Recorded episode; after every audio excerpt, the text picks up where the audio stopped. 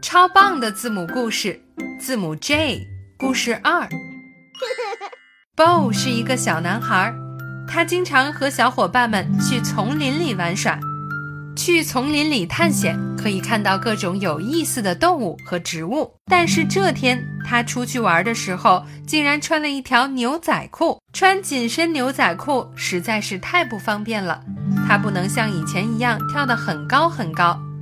还好有小伙伴帮助他，一起走出了丛林。为了答谢小伙伴们，他请他们喝了自己最喜欢的橙汁。橙汁可真好喝呀！Jeans，牛仔裤。